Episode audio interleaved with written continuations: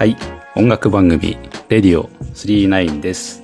えー管理人の佐藤です。この番組、レディオ39は、えー管理人の佐藤さんが毎回異なるゲストを迎え、雑談と音楽を楽しむ雑談系音楽系ポッドキャスト番組です。最後までお付き合いいただければ幸いでございます。はい。ということで始まりました、レディオ39ですけども、えー本日もゲストを、えーお呼びしております。それでは、えーご紹介させていただきます。えーおじさんです。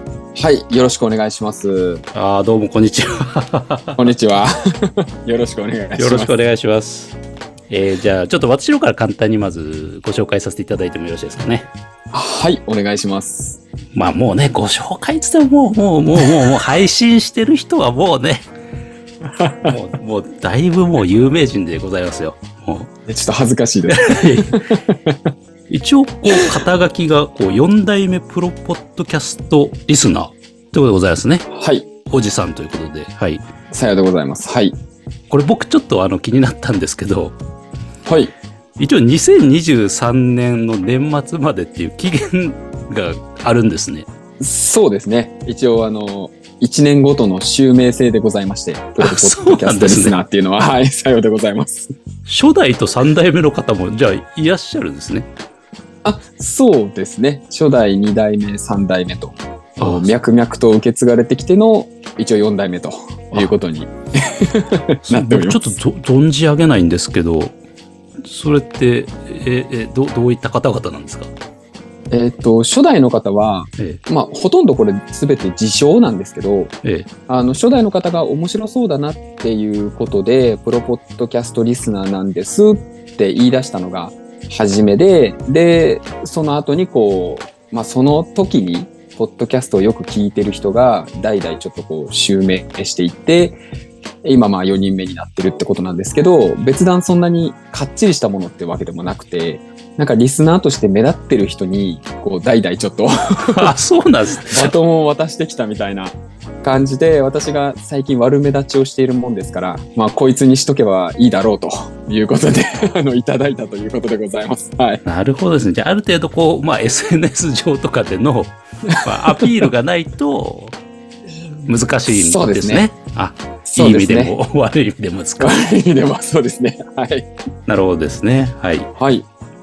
ということで、えーおじさんは、今、えー結構、まあもう、有名だと思うんですけど、ポッドキャスト番組なの、裏側ラジオを現在、好評配信中ということで、はい。頑張らせていただいております。いや、もう面白いですね。あの、管理人も今のところ全話、毎週聞いてますよ、本当に。いや、本当にありがとうございます。いつも、あの、勇気づけられておりまいす。えいえ、すごいっすよね、人気も。いやいや、それはもう、ね、皆さんのご支援とご協力あってこそでございますから、私の番組は本当に、はい。いや、でも本当に、いや、なんか、こうね、話、一人で話されるのも上手だし、ね、対談形式でお話しされるのもすごくね、こう、うまく魅力を引き出すし、すごいなと思って、あの、毎回聞かせていただいてますし、あの、この前はあれですよね、あの、滑舌の悪い私たちさんの番組にも、ね、あそうですね。ゲストとかで行かれてて。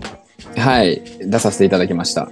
あの、拝聴させていただきましたけど、あの、むちゃくちゃ面白かったですね。あの、おじさんのこう、人となりがわかる、プライベートな、こうね、いろんな情報が。えーせっかく出るのであれば、まあ、普段ね、切り売りしないところを切り売りしていこうということで、ちょっとでも美味しいところを出せればなとい、やいや、むちゃくちゃ面白かったですよ。頑張らせていただきました。あちらも。はい。ありがとうございます。あの、まだ聞いてない方はぜひね、あの、ちょっと聞いていただければというふうに思うんあですけども。そうですね。えぜひぜひよろしくお願いします。はい。でこのおじさんのやってる裏側ラジオって、あの、コンセプトが新しいんですよね。あの、ポッドキャスト番組を紹介するポッドキャスト番組っていう。そういうことですね。はい。で、やらせていただいてますけれども、まあ実は、あの、同じような、はいまあ、番組とまでは言わないですけれども、コンセプトで、えーやられてる方も一部いらっしゃるんですけれども、ああ、そうですか。そうなんですよ。ただ、そのポッドキャストだけにうん。全話フォーカスしてるっていうのは、おそらく結構珍しいのかなっていう。感じですね。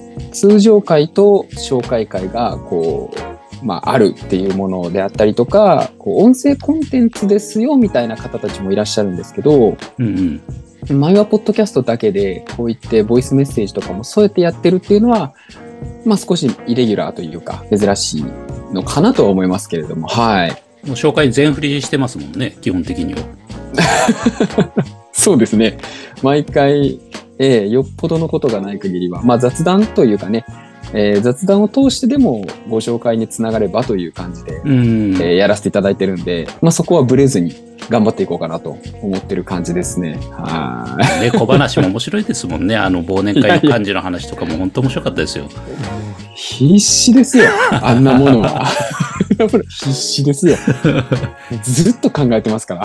いや、まあね、そういうところでこうね、やっぱり、そういう、そういう部分も面白いですもんね。ありがとうございます。本当に。今後もあのね、聞かせていただければと思いますけれども、はい。いやいや、よろしくお願いします。いいで、あの、番組詳細欄にまたちょっとリンクとか貼らせていただきますんで、もし、もし聞いたことがない人が、まあ多分いないとは思うんですけど、で万が一ね。万が一いた場合はね。いた場合はちょっとまあ、チェックしていただければなというふうに思いますね。はい、はい。よろしく一応ね、お願いし一応、一応。はい。ます。一応ね。はい。一応ね、はい。で一応、今回のですね、テーマ、ちょっと発表させていただきます、じゃあ。はい。お願いします。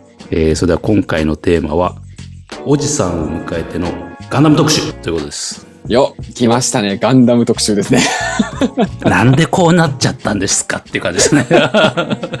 おじさん呼んだらもう、ポッドキャストの話でしょって多分皆さん思ってると思うんですよ。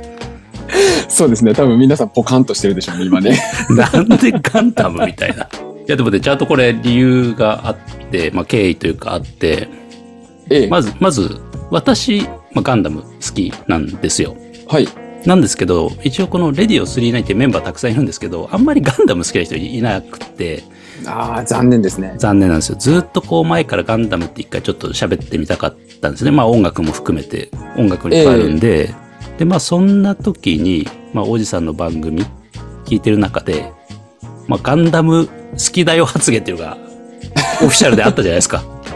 そうですね。ガンダムは、まあそこそこ、そうですね。好きですね。はい。ありましたよね。ええ、ありました。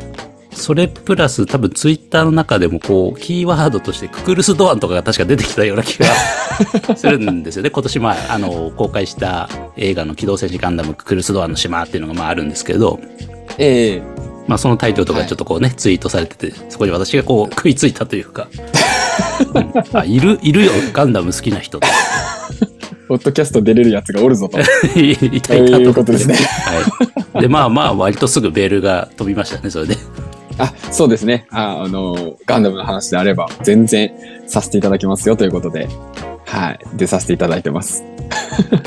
ということで今日はちょっとこのガンダム系の、まあ、雑談をちょっとしながらですね、まあ、ガンダムソングをちょっとかけていこうかなっていう、まあ、趣旨でございますね。はい。で、あの、しょっぱなからちょっとあれなんですけど、あの、今回選んでみて、ちょっともう少しこうガンダムを絞ればよかったかなっていうのはこうありますね、すでに。あの、ご存知の通り、機動戦士ガンダムってむちゃくちゃ長いんですよ。長いですね。シリーズ的にはね。えーそうですね。1979年からある放映されたシリーズなんですけど、ええ今もこうまさにやってますもんね。水星の魔女というアニメ作品がですね、最新の。はい。やってます。むちゃくちゃ長いんですよ。作品数もシリーズも。長いですね。どこから選ぼう状態ですね。ですよね、ですよね。それで3曲とか、それで好きなこうキャラ1人とか、そんな話ですからね。どこを選ぶのっていう話ですね。かなりね、これは悩ましいところでは悩ましいですよね。どう、どう、どう。どうですか？例えば、こう、まあ、好きな、えーロボとか、まあ、好きなキャラとかって、好きな作品とかって言った時に、もうすぐポッと出るもんですか、おじさんは？いや、これはね、なんて酷な質問をしてくるんだろうと。なんて、こんなにもう全部がいいのに、どれを選べば、せめてね、モビルスーツとなっても、うんうん。まあじゃあ、陸戦で強いモビルスーツの中で、ジオン軍でどれが好きですかとかであれば、まあまだですよ選び。ようもあったんですけど、全部となると、いやー、これは頭を悩ませましたね。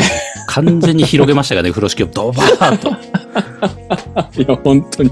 えー、ガンダム好きは結構いろんなの好きですからね。これは悩むとこでしたけど、えー、まあそれでも頑張って選んではきましたけれども、はい。じゃあちょっとその辺の話をね、えー、今日は聞いていきたいと思います。はい。はいよろしくお願いします。よろしくお願いします。それではじゃあまず曲の方ですね。はい。早速おじさんの方に1曲目ちょっと紹介してもらいたいと思うんですよ。あ、はい。えー、そうしました。私が選びました1曲目が、えー、機動戦士ガンダム初代のですね、機動戦士ガンダムの劇場版2作目、愛戦士編から愛戦士とはいいう曲を選ばせていただきました。これは、まあ、なんか理由というか、思い出というかエピソードとかってあったりするんですか？そうですね。まずあの、私は機動戦士ガンダムの初代が結構やっぱりドハマりしたタイプなので、いわゆるファーストガンダムですね。あファーストガンダムですね。はいこれがもう面白い。未だに見返すぐらいですから。いやー、好きで。で、この愛戦士っていうのが、まあ、かなり悩んだんですけど、どうしてもファーストガンダムの曲は入れたい。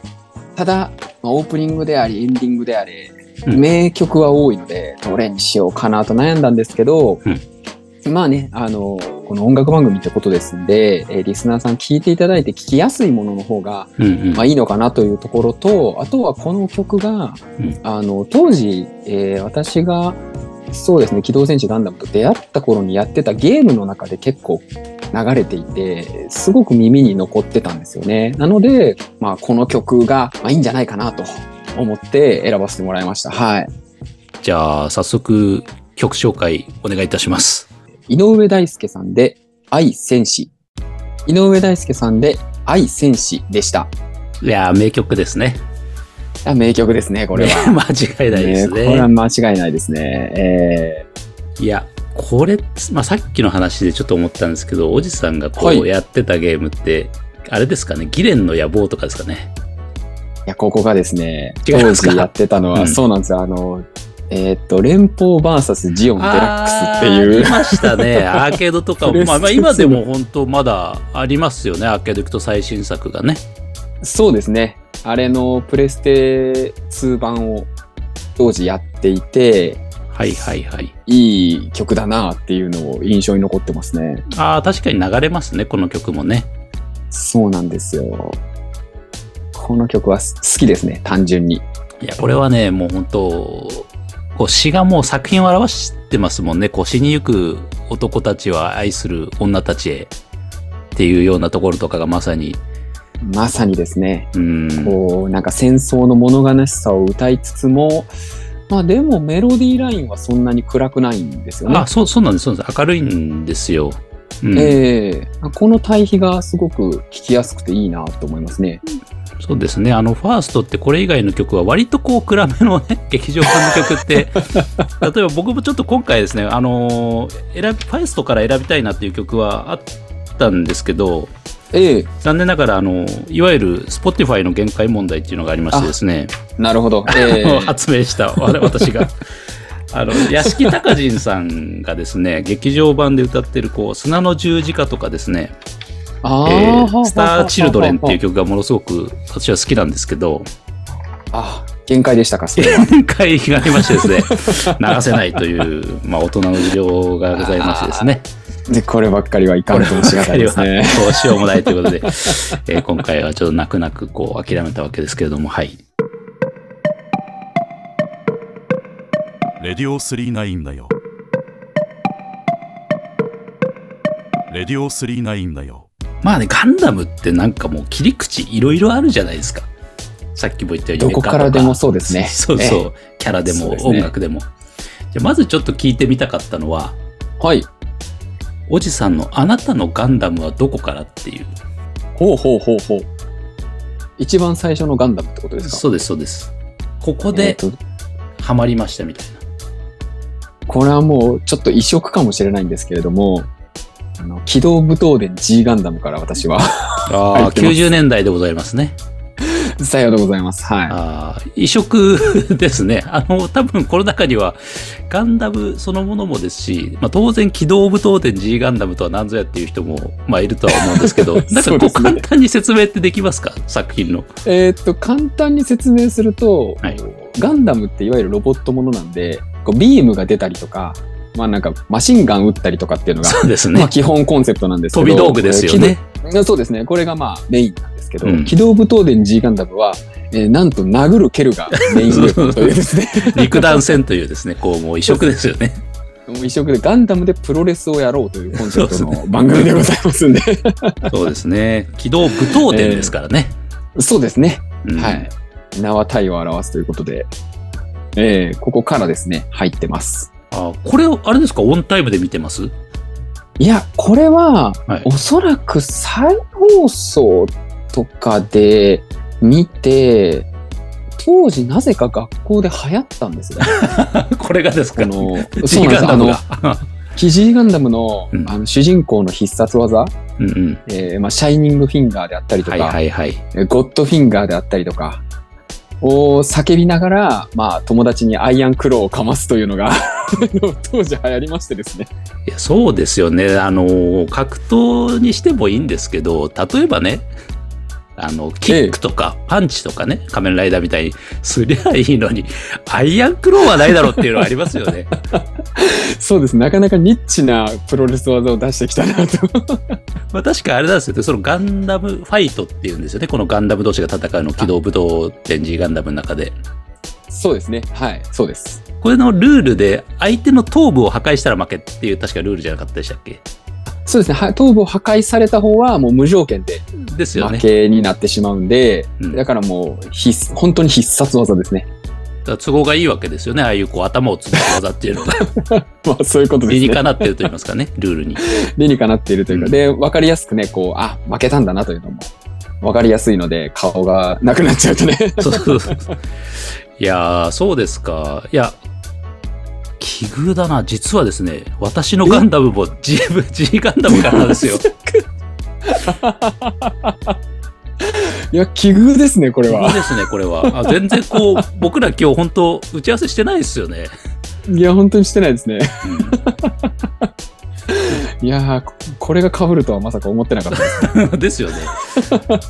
で、僕は本当オンタイムなんですよ。そうですか。ちょっとそうですね、年齢が少しだけ年上ですね。そうですね、ちょっとだけ上で、えー、で、小学生の時に、本当に放送中の G ガンダムを見て、あ、なんだこれ面白いってなったんですよね。えー、えー、えー、やっぱりそのなんだろう、それ以外のガンダムってやっぱ政治的な要素とか 結構あるじゃないですか。ちょっと難しかったですね、あの話が。どっちが正義とか悪とか、えー、絶対小学生では理解できないじゃないですか、あれって。あれは難しいですね。はい。うんそれに比べてこう G ガンダムってなんかこう分かりやすいですよね。こう殴り合ってるから。わかりやすいですね。なんかこう、パッケージとしてもわかりやすくて、うんなんかこう、ワクワクする言葉しかなかったです。当時 そうですね。確かに。東方腐敗とかも、はいもうビンビン来ましたからね。そうですよね。だって主人公だってなんかこうね、鉢巻きを巻いて、ほっぺたに十字の傷あって刀刺してますから、いや、そうですよ。うんあれはなかなかなキャラデザでしたね。でしたね。まあ分かりやすいんですよね、そういう意味でね。わかりやすかったです。男の子が好きなキャラたちというか、でしたね。ね。デザイン的にも結構分かりやすかったですもんね。わかりやすかったです。はい。まあ、まあ、だからあの作品自体が割とこう、低、なんていうんですか、少年向けっていう感じではあるんですよね。だから対象年齢が。そうですね。なんかちょっと年齢層上がってしまったのを少し戻しにちょっと戻してますよ。よね、あれでね。いう作品でしたね。はい。Radio 39. じゃあちょっと次の曲に参りたいと思います。はい。よろしくお願いします。いや私もね、これもう悩みに悩んで、悩みに悩んで、むちゃくちゃ曲のまとまりがないんですけれど、はい。え1曲目に持ってきましたのがですね、あの、おじさんが1曲目でファーストガンダムをかけていただいたところ大変恐縮なんですけれども、はい。シリーズ12作目のですね、はい。えー機動戦士ガンダム00。おダブルを来ましたか。00からちょっと私行かせていただきたいと思います。はあ、いいですね。でこちらの、こちらの00ですね、えっ、と、放送がですね、2007年から2009年なんですね。はい。で、ちょうど私がこう、大学生ぐらいにちょうどハマった作品でございます、オンタイムで。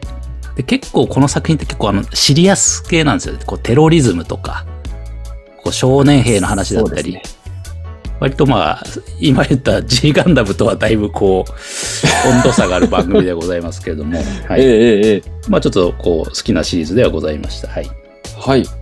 で、その、えーまあ、ファーストシーズン、セカンドシーズンってあるんですけど、ファーストシーズンの、えーオープニングテーマということで、えーラルク・アンシエルの Day Breaks Bell をちょっと今回かけたいなと思います。あーいい曲ですね。あ、ご存知ですか？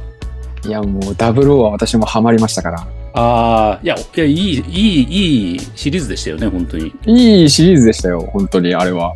で、劇場版まで出ましたもんね。劇場版までちゃんと見ましたよ。うんあ、見ましたか？面白いですよね。見ました、本見ました。はい、面白かったです、あのシリーズは。はいうんで、この曲っていうのもなんかこう、その作品の世界観とすごくマッチしてるんですよね、雰囲気が。そうですね。なんか、00の、この、なんて言うんでしょうね。独特なまたね、世界観があるんで、今までのガンダムシリーズとまたちょっと違う。ちょっと毛色違うんですよね。そうですね。そこがなんか、オープニングであれ、エンディングであれ、いろんなところに出てたかなっていう気はしますね。はい。では、えーラルク・アンシェルで Daybreaks Bell。ラルク・アンシェルで Daybreaks Bell でした。あー懐かしいですね。懐かしいですね。いやー、そうですね。なんかこう、印象に残る曲ですね。やっぱこう聞いてみても。うん。むちゃくちゃ残るんですよね、この曲って。インパクトあるんですよね、一発目で。いいなぁ。いや、00はでも良かったですね。ダブルオーはね、結構進めたいです、僕結構。結構結構進めたい。私もね、今回00から一曲選ぼうかなっていうのはちょっと悩んでたんですよ。ああ、そうですか。ちなみに、どのナンバーですか？ちなみに、あの、ウーバーワールドの、ああ、ありますよね、そっちもね。そうなんです。儚くもとわの悲しっていう曲がございまして、悩みますよね。これはね、当時カラオケでかなり歌ってましたから、あ、でもあれ難しいっすよね。高いです、あれは。高いっすもんね。うんめちゃめちゃ高いですね。そうなんです。だからちょっと悩んだんですけど、まあでもなんか、管理人さんからダブルオーが出てきて、なんかほっとしました。あそうですか。あよかったよかった。Radio 39. まあガンダムシリーズといえば、やはりですね、魅力の一つというのは、やはりメカですよね。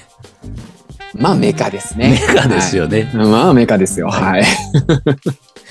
では、あの、ですね、おじさんの方からですね、お好きな、お好きなモビルスーツでもモビルアーマーでも戦艦でも何でもいいんですけれど、いや、まあこれはね、本当にね、酷な質問ですよ。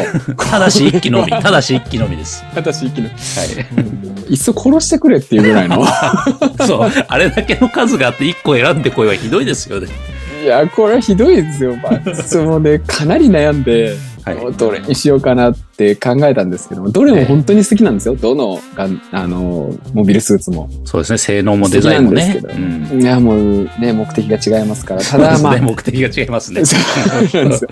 まあ、あえて一機選ぶのであれば、はい。まあ、ザク2をう押したいかなと。もう、いぶし銀だもんな。出てくるのが渋いもん。いやー、ザク2、これギリギリまで迷ったんですけど、これも。はいはいはいはい。やっぱりね、こうザク2というと皆さんが多分思い描くザクっていう機体の、うん、うんそのままですね。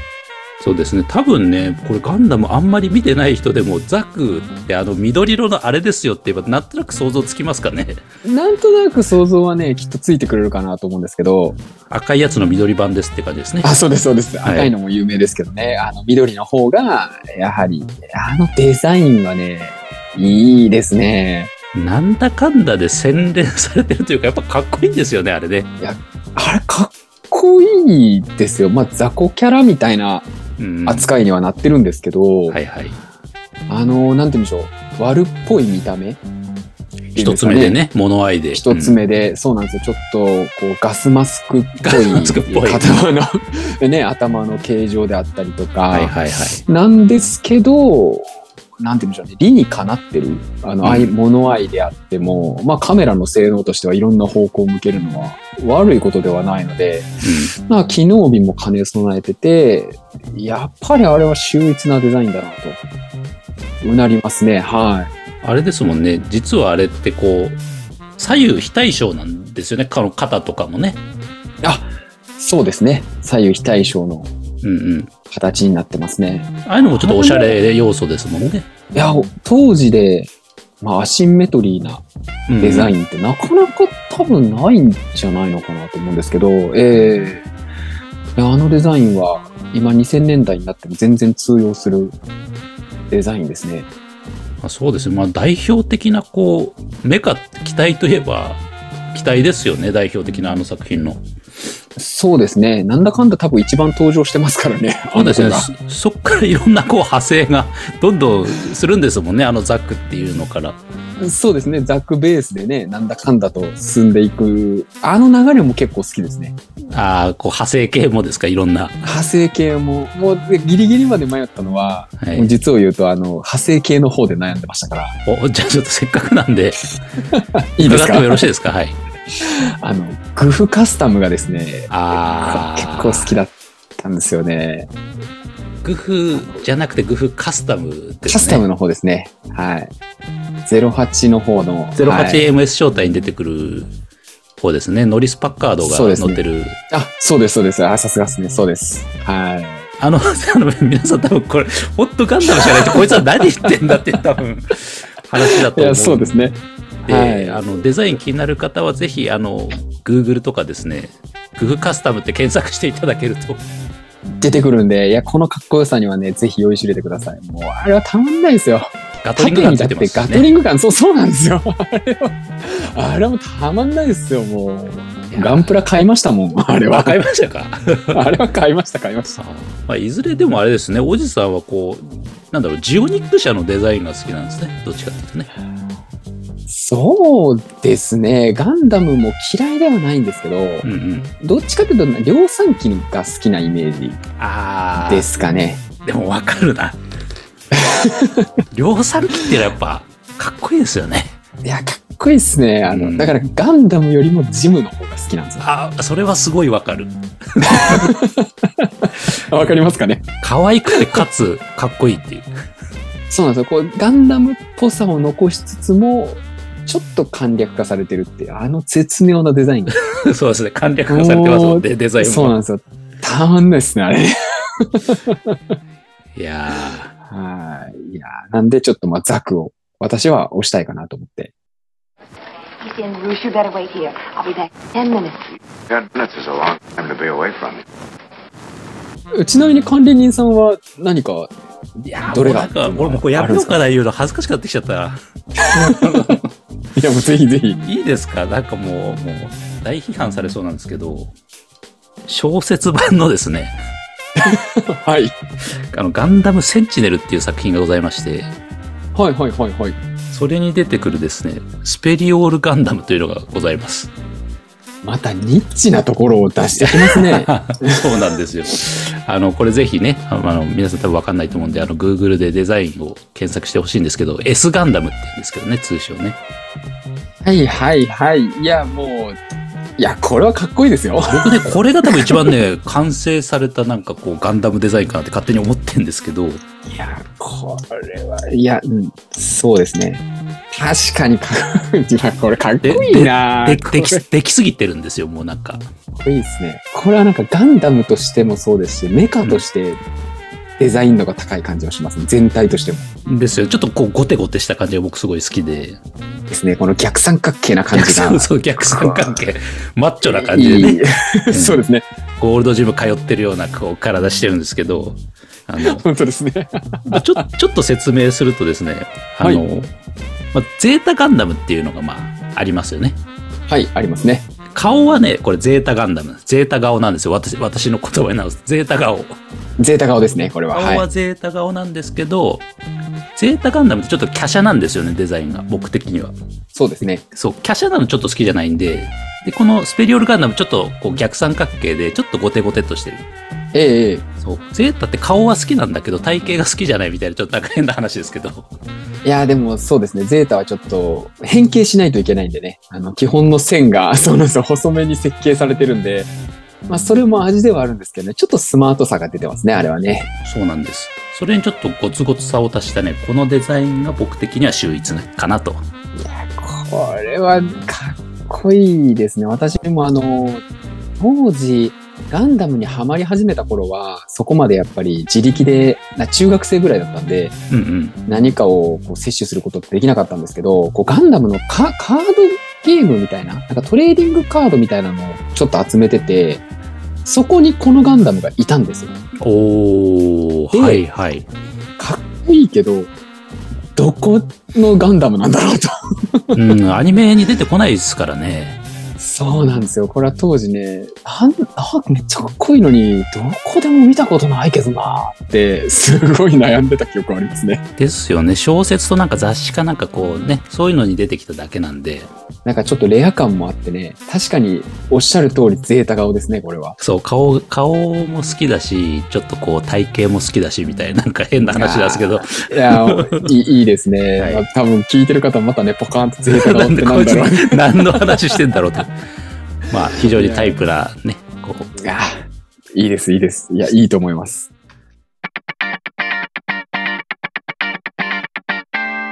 次の曲は、はい、えー、先ほど話しました、機動武闘伝 G ガンダムのおオープニングテーマになっております、えー、フライング・イン・ザ・スカイという曲をご紹介してもらおうかなと思っております。はいい。や、来ましたね。これはもう、これは勢い勢いありますからね、これはね。勢いありますね。これはもうカラオケで歌ったら間違いないですよ。もうだサビでシャイニングフィンガーって言っちゃってますからね、これで。シャイニングフィンガーって言っちゃってますから、もう。そんなサビあるかよと思って、当時。はいいや、たまんないですね。まあ、ぜひ、ぜひ聴いてほしい曲として、ちょっと選ばせてもらいました。はい。では早速聞いてみましょう。はい。牛間義文さんで、フライング・イン・ザ・スカイ。牛間義文さんで、フライング・イン・ザ・スカイでした。いやー、いいですね。いや、いいですね。かっこいい。本当に。この人声がかっこいい。かっこいいですね。うーん。本当になんかこのザ主題歌っていう。そうそうそう、主題歌感がありますよね。本当に花があるもの。もうゴリゴリにね、名前をバシバシ出していくスタイルがそうですすごくいいなと。もうもろでね。はい。好きな曲です。はい。はい。いや、よかったです。はい。じゃあまあ、期待を語った後は当然語りたいのはキャラクターでしょうということでですね。あ、そうですね。はい。おじさんの好きな、えーガンダムキャラクターをちょっと教えていただこうかなと。はい。これも、えーちょっと先ほどまでとは毛色を変えまして、はいえー新しめの方から選ばせてもらいました。はいはい。はい。えー G のレコンギスタに出てくる、えークリムニックことクリムトン・ニッキーニさんを押させていただこうかなと。それはだいぶこう渋いとこ行ってますね。いやーこのキャラ好きですよ。おー。はいや、僕もちょっとごめんなさい。あの、多分、ん前話見てるはずなんですけど、今あんまりピンとこなかったです。ベベルリクとか、あの、あ、あい、い。なんですっけ？あそうです、そうです。姫、姫様はこう、とかマスクとかはですね、ピンとくるんですけど、あ、そうですね。クリクリムニックさんは、あの、ベルリ君が、まあ、連れ去られたというか、合流した海賊船に乗っている、アメリア軍の大統領の息子さんですね。ああはいはいはい、思い出しました。おかっぱ頭の、はい。まあ、自称天才というキャラなんですけど、まあ、何がいいって、自称天才って大体、どっかで退場するんですよ。ああ、フラグが立っちゃうわけですか。うんそうなんですよ。大体ね、カマセイヌみたいなことになるんですけど、うんうん。このキャラは最後の最後まで自分のことを天才だと言い張って、最後まで生き残るというね、非常に珍しいキャラだったので、うん、結構好きなキャラです。はい。なんかこうでも嫌味じゃないというか、全然こう、う好感度高いですよね、彼多分。そうですね。なんか、うんなんだかんだイケメンですし、うんなんだかんだ別に頭も悪くないですし、はいはいはい。頭も悪くない。うん、はいはい。決して悪くはないです。あなかなかこう、そこ来るとは思ってませんでしたね。はい。ありがとうございます。管理人さんはちなみに、どう？私はですね、これも新しめの作品なんですけど、あの、ガンダム00のですね、はい。えーロックオンストラットスをちょっと押したいなと。クオンですか？いいですね。はい。ロックオンストラトスっていうのは、まあこれ、あの、本当はコードネームなんですよね。ええほ本当はこう、えーニール・ディランディというこう名前があるんですけれど、えええええ一応この、何ですか、あったガンダム00の中に出てくるガンダムデュナメスという機体の、まあ、ガンダムマイスターという位置づけなんですけど、00はこうパイロットこうマイスターなんですよね。ガンダムマイスターって言うんですよね。あ、そうですね。マイスターっていうね、呼び方しますね。はい。で、彼はこう狙撃手なんですよね。スナイパーなんですよ。ええで、非常にこう、まあビジュアル良し、高身長でね、ロン毛でね、ええまあ、まあ、で、でイケメンでございますよ。はい。イケメンですね。はい。で、なぜ好きかって僕、彼のね、残した二つの、まあ、ちょっとこう、せり、め名台詞の話にはなっちゃうんですけど、ええ彼がこの狙撃するときに言うあの、狙い撃つぜっていうのがね、まあ僕好きでいいですね。いいですね。言ってましたよね。狙い撃つぜって。言ってましたね。はい。言ってました、言ってました。はい。まあ、これがね、もう、すごい好きだったのと、もう一つですね、あんまりこれ、どうなんだろうな、言うね、ちょっとこれから見る人、ちょっとネタバレになるかもしれないんですけど、ええあのネタバレ嫌な人はちょっとここ耳、数秒間ちょっと耳、耳塞いでいただきたいんですけど、はい。実はちょっとこのキャラクターってまあ退場するんですよ。前半で。ええ残念ながらそうですね。はい。ですよね。で、その時に、こう、死ぬ間際にですね、お前ら満足かこんな世界でと。で、俺は嫌だねっていう、こうね、僕のナンバーワンの名台詞があるんですよ、ダブルオーの中で。はいはいはいはい。いや、かっこいいですかっね。こよくてね、これが、あの、まあ、その作品のシリアスな世界観もこう、相まあってっていうのもありますし、このね、セリフがすごくもう、なんかこう、本当今の時代にもう響くなと思ったんですよ、まさに。いや、響きますね。なんかい。ろんなことがあった今年とかは特にこう、響いたなと思ってですね。いや、響きます。なんか WO の世界観を凝縮したようなセリフですね、本当に。そうなんですよ。で、今年はもうこのセリフを何回かこう噛み締めましたね、僕は本当に。まさかこんなところで WO の意思を受け継ぐ人がいるとは。いやいや、本当に。いや、やっぱね、やっぱあの時のロックオンの言葉がずっと僕はもう10年以上経ちますけど、胸に残ってますよ、本当に。最後の最後までずっとかっこよかったですね、うんロックオンは。なんですよね本。当にいいキャラでしたね。はい。We offer you the opportunity to enjoy good music anytime, anywhere. Radio 39. ということで曲に行きましょうか。はい。ではですね。はい。これね、僕、ガンダムの曲って結構やっぱり、なんだろう、高校とか大学ぐらいにすごいいっぱい見たんで、その時にやっぱ好きになった曲っていうのが多いんですけど、ええ次おかけする曲は本当ここ2、3年ぐらいに知った曲なんですよ。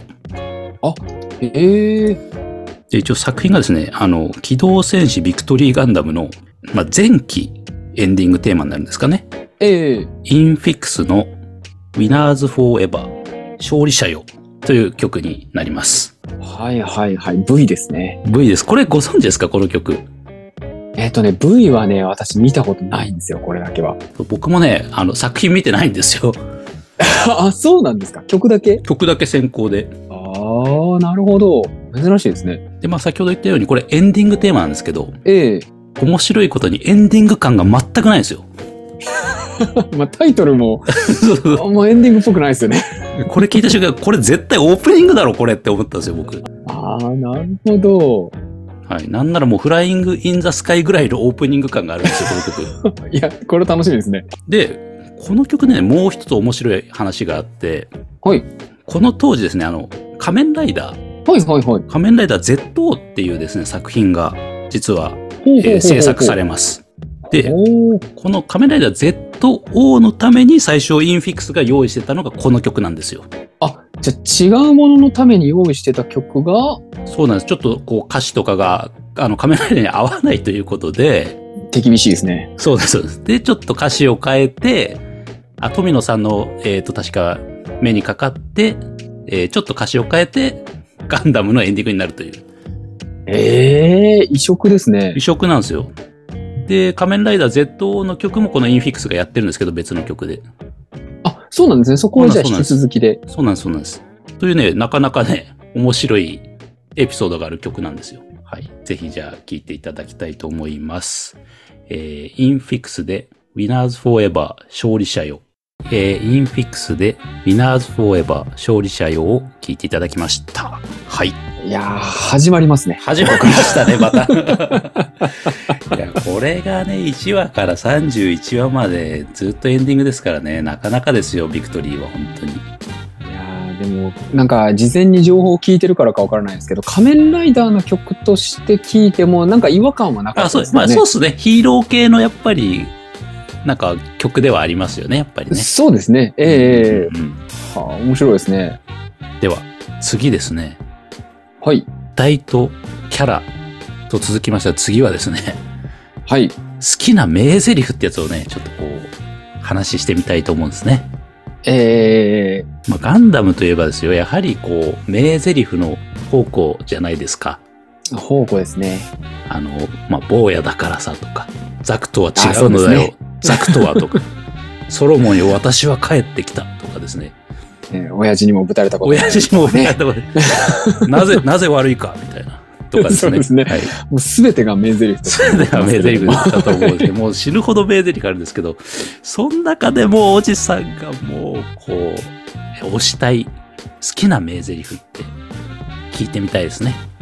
いやーこれもね、これも本当に悩みました。悩みました。先ほど言ったように、もう名台詞だらけですから、どこを切り取っていいんだろうかと。うんうん。そういうことに悩んだんですけど、これも比較的新しいというか、作品になるんだと思うんですけど、えーガンダムシードに出てくる、えーラクス・クラインさんの名台詞でですね、うん。えー思いだけでも力だけでもダメなのですという、これをでちょっいとましたね。押したいセリフとしてはありますね。はい。やっぱ人それぞれ違いますね、名台詞って。まさかそこ来ますか？そうなんですよ。いや、まあ、シードをそもそも結構見てたっていうのもあるんですけど、この思いだけでも力だけでもダメなのですっていうのは、あのーなんかね、今すごく刺さる言葉なんですよね。そう、なんかやりたいだけでもダメだし、うん。なんかそのパワープレイみたいなことだけでもダメだし、やっぱりどっちもうまく回していかないといけないっていうのが、うんうん。これはちょっと番組作りとかにも、やっぱりちょっとこう影響を与えるというかですね、すごいな、ラクスクライン。おじさんのポッドキャスト制作に影響を与えてたんですね。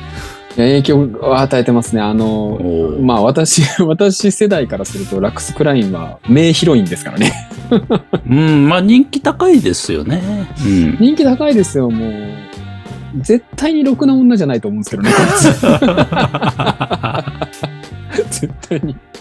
性格悪そうですけど、まあでも可愛いキャラとして、えー心奪われる人たちも多かったんじゃないかなと思いますね。はい。うん。まあ、あとね、ちょっと、まあ、乗ってるっていうんじゃないですけど、あの、ピンク色のザクとかも、こうね、おじさんのザク好きなところにはちょっとこう、あるかもしれないですね。そうですね。えー館長とかもやりますからね。やりますからね。なかなか。やるときやりますからねやるときやりますから、この子は。はい。はい。管理人さんはちなみに、私はですね、いや、このね、私も、一応はこう、まあ、本業っていうものを持ってまして、ええ、サラリーマンやってるんですよ、仕事をして。ええ、えで、そうか、まあ好きなセリフっていうのはまあたくさんあるんですけど、じゃあ、このなんだろうな、今のその自分の社会人という時に役に立つ好きなセリフってなんだろうって考えたんですよ。え。ほうほうほう、面白いですね。はい。で、そこで出てきたのがですね、あの、まあ、ファーストガンダム、機動戦士ガンダムのワッケイン少佐がですね、放った一言ですね。あの、寒い時代だと思わんかですね。ああ、また渋いっすね。そうです。これちょっと解説いりますね。このセリフこれは。はワッケインさんに関してはそうですね、解説が必要かもしれないですね。まずですね、あの、ワッケイン少佐はですね、あの、連邦軍、機動戦士ガンダム、ファーストガンダムに出てくる連邦軍の宇宙拠点ルナ2の司令で少佐なんですよね。偉い人。ええで、えーまあ、そこに、まあ、その、アムロレイという主人公たちですね、ホワイトベース隊が、えーまあ、行き着くんですけど、でそこを最後こう、見送るんですよね。そこのルナ2から出ていくところ。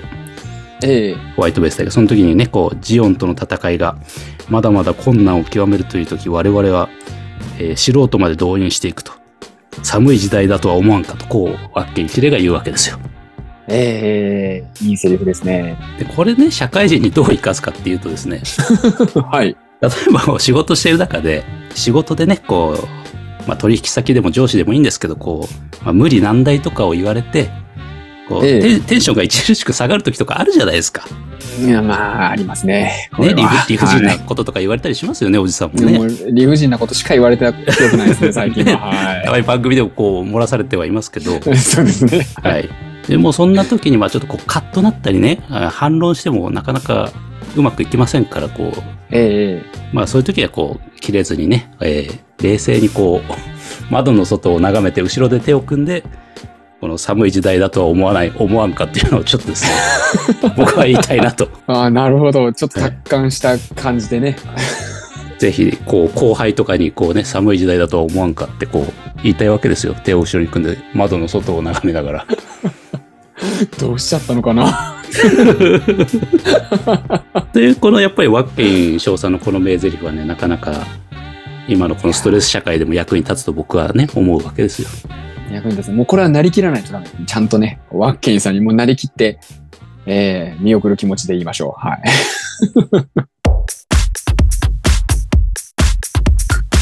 じゃあ続いて、これ、おじさんのラストナンバーになりますね。はい。そうですね。私のラストナンバーになりますね。はい。えー、これはですね、これも新しめの作品の方からチョイスしまして、えー、ガンダム G のレコンギスタのエンディングテーマ、えー、長谷川大輔さんの G の先行をチョイスさせていただきました。いや、G レコ来ましたね。G レコですね。問題作 と名高い。あ、これ問題作になってるんですか、今。一応らしいですよ。なかなかやっぱり、まあ、富野さんにはもうついていけないっていう視聴者さんも一定数いたらしいですね。はい。そうなんですよね。これ、富野さんがすごく久しぶりに、多分、ターン、ターン A 以来なんですよね、これやったの。そうですね。だから富野節全開でうん。やられてるなという印象ですけれども、はい。おじさん的にはやっぱりこの G レコ結構評価が高い作品。G レコはそうですね。あの、最初見たときは、とてもじゃないけど見えるレベルのものじゃないと思ったんですけど、いや、僕もね、僕、僕も本当最初の数話ってそういう印象なんですよ、これ。全然ダメだったんですけど、これ、まあ、言い方は悪いですけど、我慢して、えー、3週見ると、おー、ところがどっこい面白い。そうですよね。結構どんどん面白くなってくるんですよね。これ、序盤ちょっと、ふってなりますけど。ちょっとね、こう、胃もたれはしますけど、富野節でね、はい。ですけど、すごくね、こう、ストーリーが全体でつかめてくると、面白さがこう、徐々に出てくる作品ですね。はい。僕もね、この作品、あの、いいなと思うのはね、全体的になんか明るくないですか、この作品って。あの、明るいですね。多分主人公のベルリ君とかの多分性格もあるんですけど、ええ要は昔の、そのなんだろう、2作目のゼータガンダムの神優美談とか、ああいうなんか中二病みたいなやつじゃないじゃないですか、主人公が。不従事してる。まあ、アムロレイもそうですけど。そうですね。なんかこう、あっけらかんとしてるというか、うん、なんか軍人気質ではありましたよね、なんとなく。なんでう、こう、なんか気持ちよく見れたなっていう作品でしたね、本当に。そうですね。うん、なんかポップな感じのうん。作品にはなってて、えー私も好きな作品なんで、特にやっぱこのエンディングは、あの明るくていいなという感じですね。めちゃめちゃポップですもんね、エンディング。ダンスしてますもんね。ダンスしてます。みんなでね、ええと思腕って。組んでダンスしてますから。ダンスしちゃうのみたいな。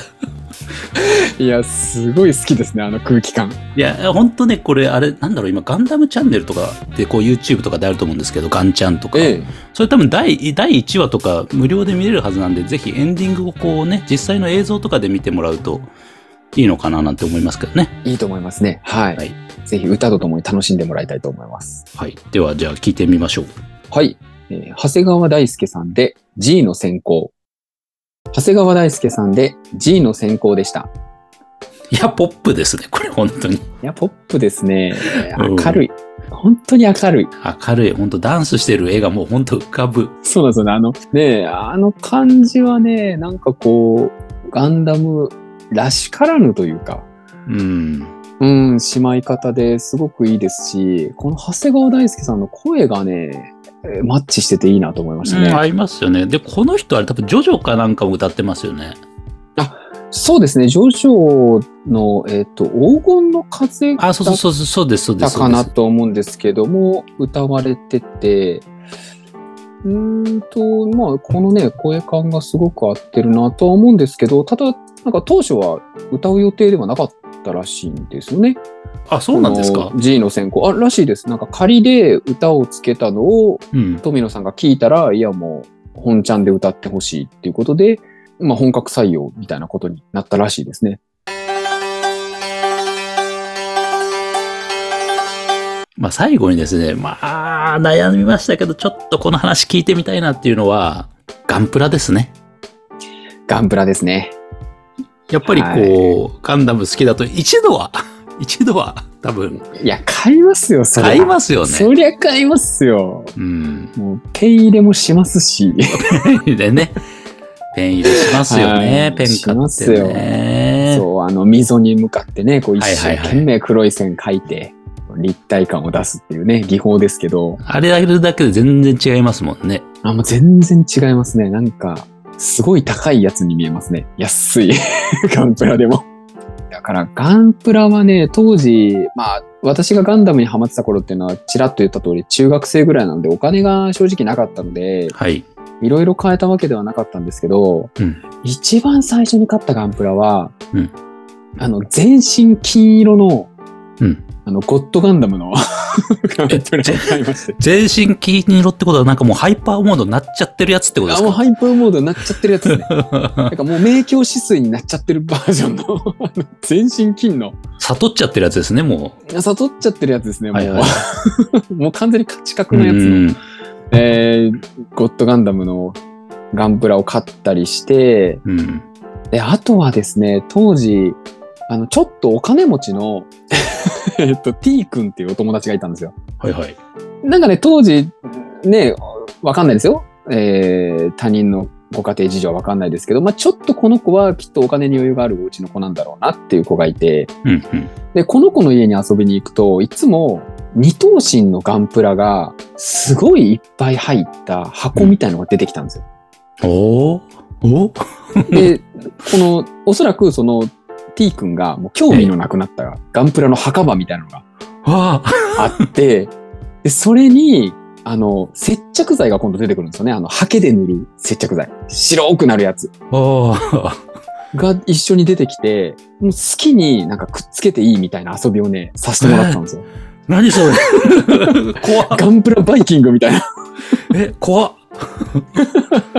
なんか富裕層の遊びみたいなことをね、あ。一緒にさせてもらってて、怖っ T 君。T 君、金に物言わせた遊びをね、友達にさせてくれてて、あそれがね、結構楽しかった思い出はありますね。なんかビームライフル3つくっつけたりとか、そんな、おなんかメガビームライフル超えちゃってるようななんか凄まじいいやもう超えちゃゃってるような、もう、もういろんなとこにビームライフルついてました。もう頭の上につけたり、もう、両腕につけたり、そんな楽しい遊びをやってたんですね。やってましたね、本当に。今考えてもやっぱり T 君はちょっと、あ、ちょっとお金は持ってたんだろうあー T 君 ちじゃあモビルスーツの墓場があるんですね。そうなんですよ。興味なくなった墓場がね、あったんで、あんなん、今、例えば私が親で、ね、子供がそんなんやってたら、ぶち切れますからね、これ。うんそれはもう、イエロー出ますよ、それは当然。いや、もうイエローですね。ピピピですよ、もう本当に。ピ吹きますよ、ピピピピですよ。ピピピって、それはダメだよ、つって。そっか。はい。そんな思い出があります。ガンプラには。いや、奇遇奇遇だな。またですかまた奇遇ですか僕もですね、最初に買ったガンプラは多分、あの、祈祷武東伝 G ガンダム系ですね。多分、シャイニングガンダムとか主人公のあの、ドモンカッシュの乗ってる？シャイニングガンダムもいいっすよね。うん。で、まあちょっと、な、なんじゃ、聞こえ悪いかもしれないんですけど、どうしようかな。これちょっと言おうか、ちょっとまあ、うん、なんか変なやつだと思われるかもしれないんですけど、ええ僕、母親にデビルガンダム作らせてたんですよね。なんか、すごくこう、なんか、パッと聞いただけだとすごくなんか僕がもう母親を洗脳して、なんか地球を征服するためのデビルガンダムを地下でこそ、こそこそ作らせてたみたいな風に聞こえちゃいますけど、ええ本当はね、いいやつだったんですけどね、アルテいィメガンダムね本当は地球環境の再生のためのこうガンダムだったんですけど、えーそうですね。まあ、残念ながら。あそうですか。そう、ちょっとね、いあの、デザインがすごい独特ですごくまがまがしい感じの、ねそうですね。あまあ、でもあれは、組み立てるの難しそうですからね。そうなんです。で、私ね、もうすごく手不器用で、でもであそうなんですかそうなんです、そうなんです。で、どうしてもこうデビルガンダムのガンプラ欲しかったんですよ。ええええええデビルガンダムちょっと高くって、144分の1だけど、パーツすごい多いんで、えええええまあ母親にデビルガンダムを作らせてたという話になるわけです。夜なえ夜な。開発させてるとね、開発させたわけですよ、僕は。悪いやつですね。悪いやつですよ、僕、本当に。悪い博士なんですよ、そういう意味で。幼少の頃から。幼少の頃から。あ、ぜひ、こう、ちょっとこれ聞いてる人、あの、デビルガンダムのね、デザイン、本当見てほしいんで、あの、いや Google でデビルガンダムってこう、気持ち悪いデザインですからね。いや、もうあれはもうデビルガンダムっていう名前が本当にしっくりくるそうそうそう。デザインですからね。本当に。そうなんですよ。僕多分2番目に好きなのデビルガンダムなんですよ。あの、デビルガンダム、いや、いいですね。あの、デビルガンダムが登場した時のあの、なんとも言えない SE あるじゃないですか。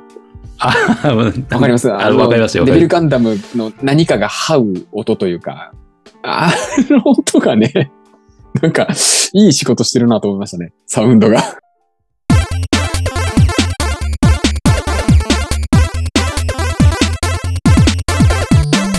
最後の曲になりますけれども。はい。えっ、とですね、まあ、え、これ最後になるんで、まあ、やっぱりこう、エンディングにふさわしい曲がいいかなと思って、あの、持ってきましたのが、えー機動戦士ゼータガンダムの、えーエンディングテーマですね。えー、鮎川まやさんの、えー星空のビリーブという曲を持ってきました。ゼータですね。ここでゼータですね。ここでゼータ最後、あの、さ 最後にこう古いやつをかけるっていう、まあ、感じなんですけど、ええええええいいですね。はい。ゼータってこの85年から86年ぐらいにまあ、放映してたシリーズ2作目なんですけど、ええ。僕一番こうやっぱりハマったのはゼータかもしれないですね、中学生の時に。あそうですか。ほうほうほう。うん、やっぱりまあこれもネタバレになるからあれなんですけど、ちょっとまあこう暗いというか、最後が。さあ、最後暗いですね。暗い作品なんですよね。ね。で、まあちょっとそれを見て、まあ涙してたわけですけど、中学生当時。えええで、まあすごい好きな作品なんですよ。で、この曲っていうか、まあゼータ全般に言えるんですけど、ゼータの曲って、ちょっと他のシリーズと違って、あの、原曲が全部あの洋楽歌手のニール・セダカさんが作ってる曲なんですよ。ほうほうほうほうほうほう。で、この星空のビリーブっていうのも原曲があってですね、ニール・セダカの。ええええ Bad and Beautiful っていう曲が原曲でございます。ええそうなんですね。そうなんです、そうなんです。で、まあ、日本語の詩は日本人の方がつけてるんですけど、日本語詩は。ええこれね、ぜひ、あの、YouTube とかで多分検索すれば出てくると思うんで、Bad and Beautiful 聞いてほしいんですけど、ちょっとね、やっぱね、おしゃれなんですよ。ああ、まあ、ゼータ、あ、確かにゼータ全体的におしゃれで、うん、なんか女性の方にも人気だったりしますよね、ゼータのああ、そうなんですか？曲って。うん、なんか、好きな方、ちょいちょい聞きますよ。ガンダムあんまり詳しくないけど、ゼータの曲は好きです、みたいな。ああ、そうなんですね。はい、いたりするんで、まあ、その辺があるのかもしれないですね。はい。まあ、森口博子さんもね、ゼータのあの曲であデビューしたりしましたし、あ、そうですね。ええええまあ、その後もね、何曲かこう、いろんな曲やってますけどね、森口さんもね、ガンダムシリーズで。そうですね。アルバム出したりもしてますもんね。してますもんね。ガンダムのうん歌ってみ、歌い直してみてるみたいなね、アルバム出したりもしてますけど、はい。で、まあ、すごく原曲もよくって、これはこれでもう、もしかしたらあったかもしれないなっていうふうには思うような曲なんですよ、これが。ええこの相川さんバージョンというか、まあ、相川まやさんバージョンもですね、非常にこの透明感があってですね、あの、エンディングのこう、アニメ映像にも非常に合ってたという私の、あの、印象で非常に好きな曲でございます。はい。はい。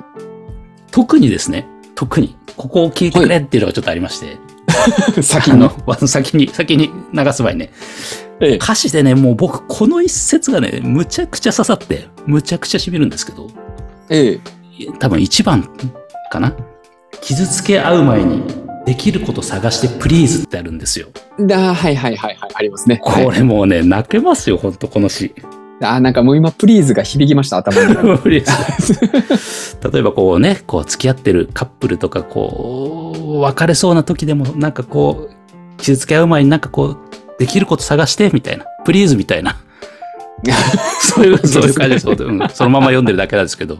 いや、大事だと思いますね。うんそういう、まあ、傷つけ合うのは簡単ですからね。そうそう。その前にやれることをやるのが大事です、ね。そう、やれることをちょっと探ししてみようよと別れたりする前に。うん。えー、ということでね、非常に刺さりました、私はね、中学生の頃にね。注目ですね。はい。ということで、お聞きください。えー、鮎川まやで、星空のビリーブ。はい。えー、鮎川まやで、星空のビリーブでした。はい。ごめんなさい。鮎川まみさんですね。ごめんなさい。鮎川まやさんって言いましたね、私ね。失礼しました。透明感のあるこのね、声がもう、エンディングにはいいなと。これは染みるいい響き方をしますね。いやーい。やもうやっぱね、エンディングはこうあるべきですよ。あの、ウィナーズフォーエバーは始まっちゃいますから、やっぱり。終わる感じがしないでね。いや、悪感じがしないんでね。まあね なんかゼータのこのストーリーから、この切なげな響きのあるうん曲になるっていうのが、またいいですね。ですね。いやー、まとめてもらいました、最後。いやいや、とんでも。はい。ということで、あの、おじさん、あの、エンディングでございます。はい。ありがとうございました。ありがとうございました今日は長時間、すいませんでした。お邪魔しました。楽しかったです。ねえ、ガンダムの話ができる人がなかなか身の回りにいないもんですから、私も。あってなんか言われてましたよね、番組で。そうなんですよね。意外とね、私はこれ必修科目だと思ってたんですけど、うん。どうやら選択科目だったみたいで。いや、そうですよね。割とこう、国民的アニメだとは思うんですけれどもね。ですけどね、なかなかこう、いろんな作品を網羅してる人っていうのはそんなに、そうですえーいね。ないですね。えーなんですごく今日はね、楽しく、ちょっと喋りすぎたぐらいには。いやいやいや喋らせていただいたんで、ありがとうございます、本当に。まあ、一つ、まあ、反省があれば、あまりにもテーマが広すぎましたね、今回はね。そうですね、ちょっとこう、ギュッとするにはね、なかなかもう、喋りたいことが溢れてきてしまったそうですね。とう。いうんか70年から、70年代からだって2022年の今までですからね。いや、広いですよ、これは。広いですよねはい。でもね、はい。でも本当に楽しく喋れたんで、まあ良かったかなとはうん。思っております。はい。またぜひね、そのうち、なんか機会があれば。いや、もうぜひぜひ、ね私ごときでよければ、はい。えーまた喋らせてもらいたいなと思います。はい。あの、あれですね、あとは、全国のね、おじさんファンの方々、今日はポッドキャストとのお話しさせないでごめんなさいねっていう、最後謝罪を みんな期待してたでしょうね。もう最後の最後にちょっとこう聞いてれば最後ぐらいこう、おじさんのね、ポッドキャスト論みたいなのが、こう最後ぐらいは管理人さんも話すんじゃねえかと思ったらもうね、すいませんね、最後最後まで。いや、もう、ガンダムでもうガンダムの話より価値のあるポッドキャストのネタが今日はちょっとなかったということで。まあね、でももう本当そういう、あれですよ、ポッドキャスト論聞きたい人はもう、それこそおじさんの裏側ラジオの方へ行っていただければね。いや、もうぜひありがとうございます。ぜひね、ぜひね、ぜひ。聞いていただければと思います。はい。よろしくお願いします。いや本当よろしくお願いいたします。ありがとうございます。それでは、あの、当番組でですね、あの、ご意見、ご感想随時お待ちしておりますので、私管理人のツイッターのアカウントの DM もしくはお問い合わせフォームから、えーお送りいただければというふうに思います。はい、えーそれでは、えー本日も最後までお聞きいただきましてありがとうございました。おじさんも、あの、本当にありがとうございました。ありがとうございました。それでは、また次回よろしくお願いいたします。えーレディオ39でした。